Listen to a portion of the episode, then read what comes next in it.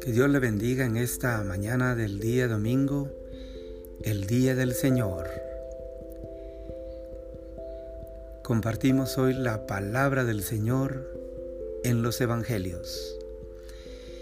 En el Nuevo Testamento encontramos varios momentos en que Jesús se encontró con hombres, mujeres y niños, con personas de todas las posiciones sociales personas enfermas, personas saludables y endemoniados.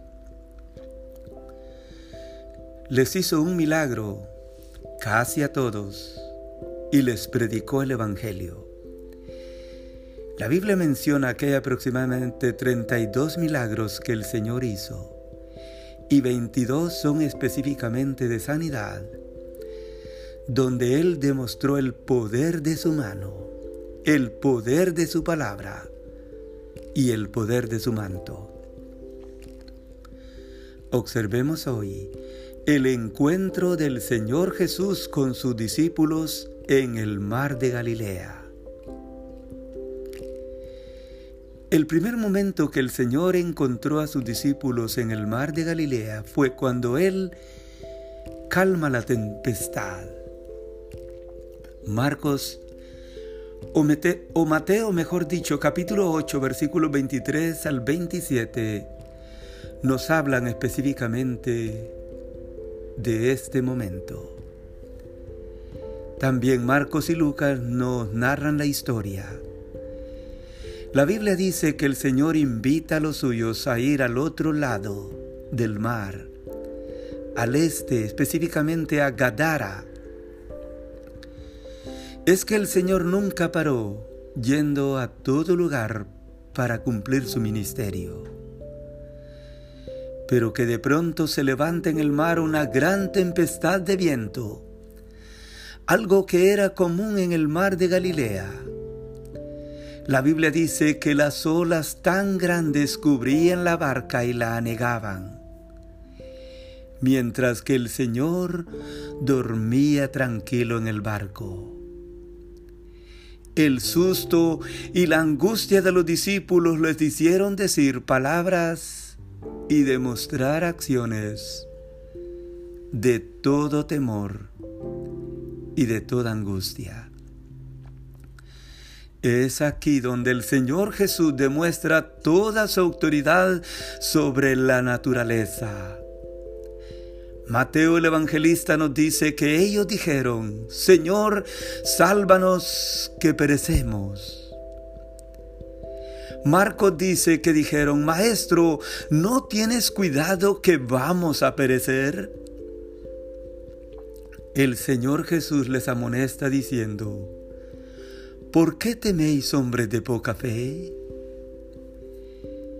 Y luego él reprende al viento y al mar diciendo, calla, enmudece. Marcos 4:39 dice que cesó el viento y se hizo grande bonanza. Los discípulos demuestran su asombro ante el Señor y note lo que dijeron. Mateo dice que se maravillaron mientras que Marcos dice que temieron con gran temor y se decían uno al otro, ¿quién es este que aún el viento y el mar le obedecen? Y Lucas dice que dijeron, ¿quién es este que manda a los vientos y las aguas y le obedecen? Hoy usted y yo vivimos una tempestad.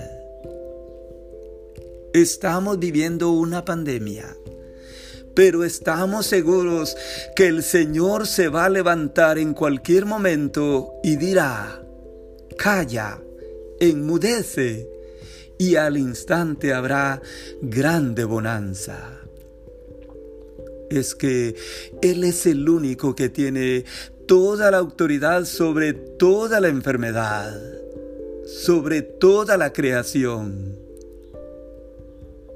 La segunda vez que Jesús se encuentra con los doce en el mar de Galilea fue cuando Él caminó sobre el mar. Y esto lo encontramos narrado en Mateo capítulo 14 versículos 22 al 33. Marcos 6:45 dice que iban a Bexaida. Juan 6:17 dice que cruzaban hacia Capernaum. No importa.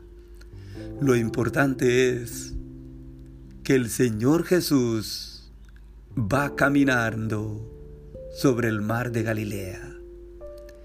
La Biblia dice que ya estaba oscuro cuando Jesús vino a ellos, pero que antes el Señor había subido al monte a orar y ahí se quedó solo. Es aquí donde Él demuestra una vez más todo el poder sobre la naturaleza.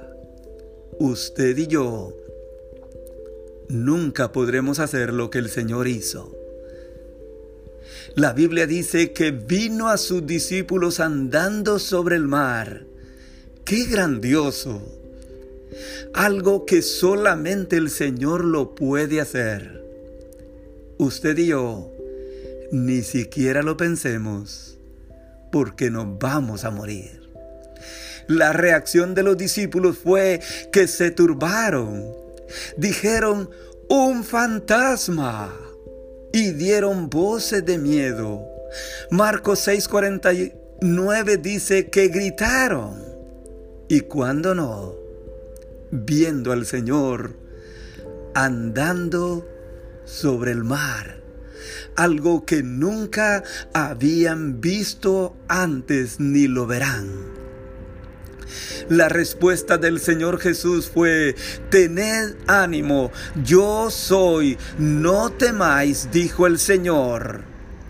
Pero algo que notamos es que seguidamente el atrevimiento del apóstol Pedro fue el siguiente, versículo 28 al 33, dice que la Biblia, que Pedro, viendo al Señor andar sobre el mar, le dijo al Señor, Señor, si eres tú, manda que vaya yo a ti sobre las aguas.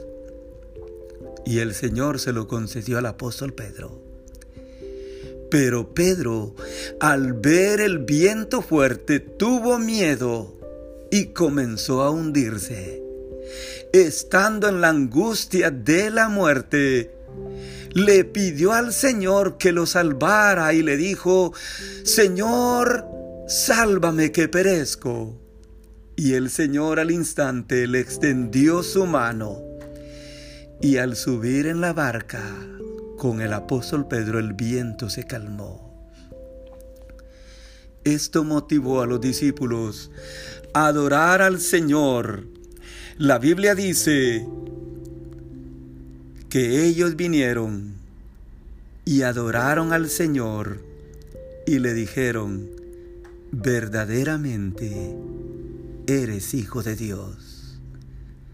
Marcos 6:51 dice que se asombraron en gran manera y se maravillaron. Hermanos y amigos, todo esto solo lo puede hacer Jesús el Hijo de Dios.